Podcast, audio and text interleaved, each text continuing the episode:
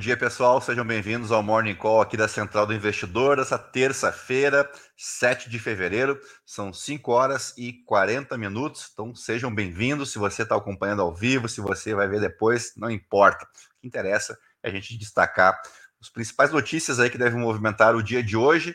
Já adianto para vocês que nós temos ata do Copom nessa terça-feira, temos fala do Jeremy Powell, que vai falar publicamente pela primeira vez desde os dados do payroll na sexta-feira, que vieram bem acima dos mercados. Vai ser destaque do nosso papo hoje. Claro que a imprensa internacional segue repercutindo a tragédia na Turquia e na Síria, que já uh, vitimou aí cerca de 4.800 pessoas. São os números que eu consegui levantar aqui uh, rapidamente nesse início de terça-feira. Mas vamos lá pegar a nossa matéria principal aqui da Bloomberg sobre a abertura dos mercados. Os mercados asiáticos fecharam o dia com ganhos, exceção aí ao índice Nikkei lá no Japão, que fechou em leve queda de 0,03%, praticamente no 0 a 0. Uh, deixa eu ver aqui o que eu destaquei dessa matéria. Avaliação, então, se o, se o Jerome Powell pode enfatizar que o otimismo para corte de juros no final de 2023 provavelmente é equivocado. Equivocado por parte do próprio mercado financeiro. Né? Teve uma frase ontem do presidente do Federal Reserve de Atlanta, o Rafael Bostic, seguidamente a gente cita o nome dele aqui, né? Pois ele disse ontem que os fortes dados de empregos nos Estados Unidos, né, levantados na sexta-feira, uh, levantam a possibilidade de que o Banco Central precise aumentar as suas taxas de juros por um pico mais alto do que os formuladores de políticas esperavam anteriormente. Deixa eu ver se é essa aqui, aqui é a home da Bloomberg, tá? Aqui a gente tem um pouquinho mais de informação sobre isso, né? Sobre essa reprecificação, vamos chamar assim, dessa curva de juros. Um bom dia aí para Graziane, obrigado, sempre nos acompanhando aí ao vivo. Essa outra matéria aqui vai mais ou menos na mesma direção. Em apenas dois dias, ou seja, a própria sexta-feira e a sessão de ontem, o mercado de títulos deixou de duvidar do Federal Reserve para cair perfeitamente em linha com a projeção do Banco Central dos Estados Unidos de um pico nas taxas de juros acima de 5% ainda esse ano.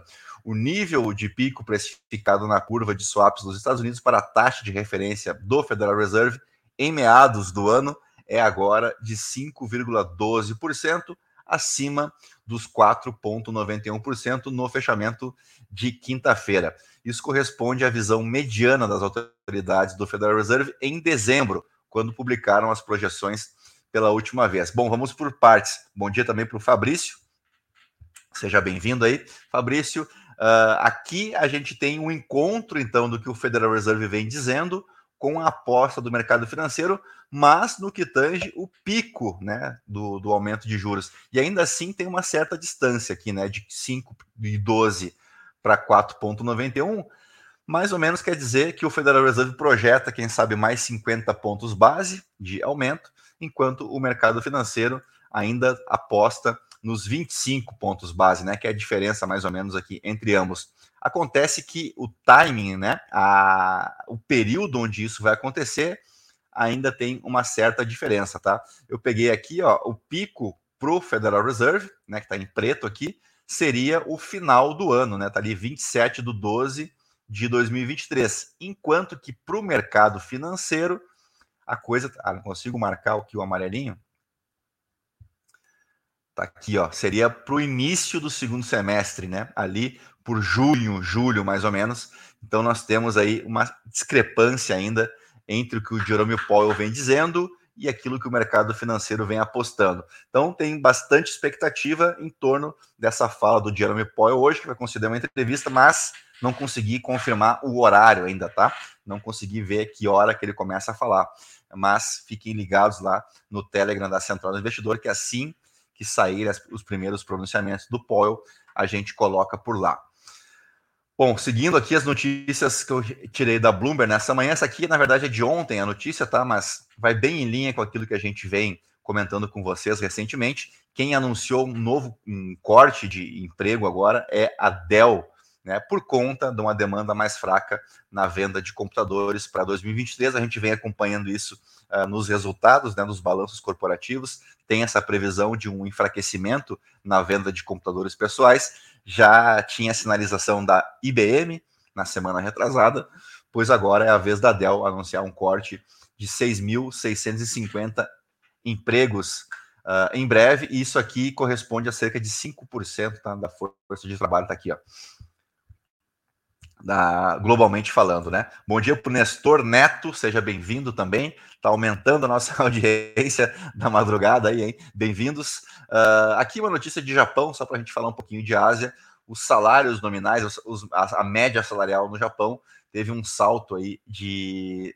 Deixa eu pegar aqui, quase 5%, né, 4,8%, uh, em relação ao, ao janeiro de 2022, tá? Isso aqui, essa é o maior salto de, uh, mensal em 26 anos. O Japão que está prestes a trocar lá o seu, eles chamam de governador aqui na tradução, mas é o presidente do Banco Central japonês, o BOJ, que é o Haruhiko Kuroda, que já pediu renúncia né, e deve sair do cargo em abril.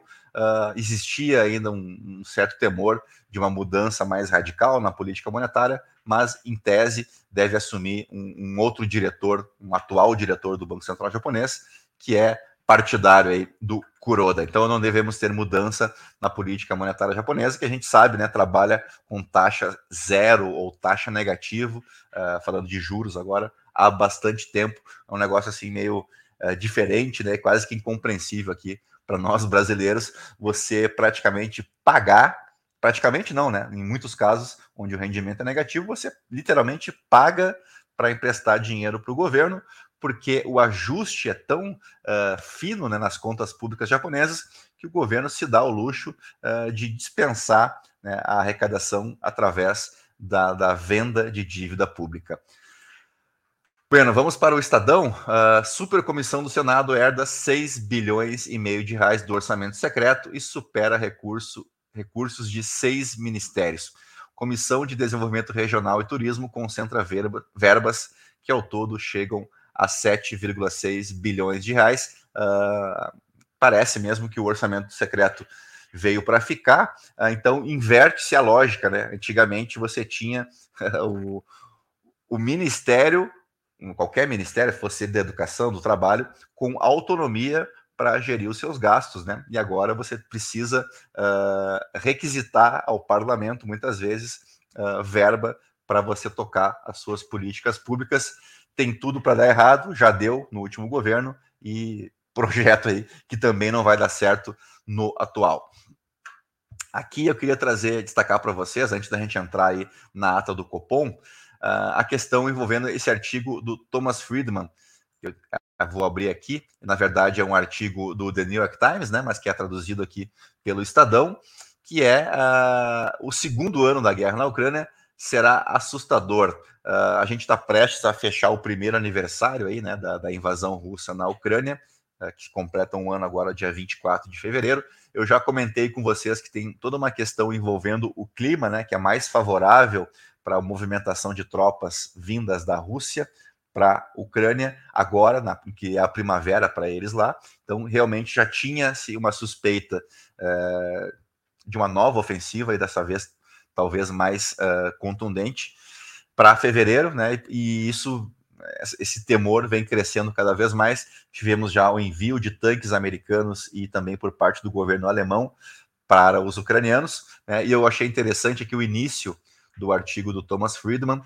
Conforme nos aproximamos do primeiro aniversário da invasão russa em escala total à Ucrânia e da feroz re resposta ucraniana, apoiada pela coalizão ocidental liderada pelos Estados Unidos, a seguinte pergunta precisa ser respondida com urgência: como foi, como foi possível que em 23 de fevereiro de 2022, virtualmente ninguém nos Estados Unidos argumentava que estava no centro de nosso interesse nacional entrar em uma guerra indireta com a Rússia para impedi-la de subjugar a Ucrânia, um país que a maioria dos americanos não conseguia encontrar no mapa em 10 tentativas. É uma boa provocação aqui do Milton Friedman, e ele destaca: ó, Putin uh, decidiu dobrar a aposta, mobilizando nos meses recentes possivelmente 500 mil novos soldados para um novo esforço no primeiro aniversário do conflito. Uh, e está basicamente dizendo o seguinte: não posso me permitir perder essa guerra e pagarei qualquer preço e suportarei qualquer sacrifício para garantir que ficarei com um pedaço da Ucrânia que possa justificar minhas baixas. Né? Uh, é claro que a gente torce para que isso não aconteça, mas infelizmente essa parece ser a tendência aí para os próximos dias, uma nova ofensiva então da Rússia na Ucrânia. Bom, deixa eu voltar para mim então para a gente falar da ata do Copom. Essa sim tem horário marcado, sai às 8 da manhã, então daqui a pouquinho está saindo, né? E gera bastante curiosidade, especialmente por essa queda de braço aí provocada, sabe-se lá por quê, uh, chefiada pelo presidente da República, Luiz Inácio Lula da Silva, contra o Banco Central. A gente entende que pessoas possam uh, pensar que a taxa de juros está elevada, e está mesmo, né? A gente repete mais uma vez aqui que estamos trabalhando com a maior taxa de juro real do mundo nesse momento, ou seja, o juro menos a inflação, né, que é, cuja projeção ali ronda os 6%. Então a gente tem 7%, 7 e pouco de juro real. É alto de verdade, né? A gente sabe que sim, mas a maneira como o assunto vem sendo conduzido publicamente, né, uma lavação de roupa suja a cada evento onde o Lula participa, é, ele vem provocando o Banco Central, que é independente, né, desde da gestão passada, mas foi aprovado pelo Congresso e tudo mais, tudo conforme manda a Constituição. Uh, e a gente viu vários membros do Partido dos Trabalhadores já indo nessa direção, e a gente se pergunta por quê? Qual é a intenção uh, em se fazer isso? O que, que se ganha fazendo isso, né? E não uh, discutindo por que, a, a, Fazenda não discute isso através do Conselho Monetário Nacional, né, do, do CMN, porque a gente tem lá a, o Haddad, temos a Simone Tebet e temos o Roberto Campos Neto para essas e outras coisas. Claro que a, a questão envolvendo o CMN não é para definição de Selic, nem de taxa de meta de inflação, é mais em relação à moeda, né? Mas é um fórum adequado para que se discuta isso e não de forma pública, porque a gente vem vendo o efeito disso não apenas na bolsa, mas também na cotação no dólar e nas próprias projeções futuras para a inflação aqui no país e, por consequência, claro, talvez um período maior de taxas uh, a 13% ou algo em torno disso, né? Tem uma expectativa de fecharmos 2023 com 12,5% de, de taxa de juros, mas claro, claro que isso vai depender do andamento aí da inflação. Então, a curiosidade dessa manhã é a, a divulgação da ata do Copom, mas temos também uh, o, o, reinício aí da temporada de balanços, né? Acho que a partir de hoje a coisa pega mesmo no jeito. Temos balanço hoje de Carrefour e de Banco Itaú, além do Banco Paine, mas claro que o grande destaque aí para o dia de hoje é para o Banco Itaú, né? Uh, e aí amanhã temos a, na sequência vários balanços, tá? Banco Pan, Modal, Clabin, uh, Alpargatas, a log, uh, não, a log, a Alpargatas já é no dia 9, tá? Então, para amanhã a gente tem a log, Clabin, Banco Modal e Banco Pan na sequência aí da temporada de balanços do quarto trimestre de 2022. Dito isso, fechamos o nosso Morning Call de hoje. Agradeço aí quem pôde acompanhar ao vivo. Sempre parabenizo, né? Quem acorda cedo para labuta aí e consegue acompanhar o mercado financeiro aqui cedinho com o nosso Morning Call. Fica o pedido, se você puder deixar o like, se inscrever no canal, toda aquela história que vocês já conhecem, para ajudar a gente a seguir produzindo esse conteúdo, tá bom?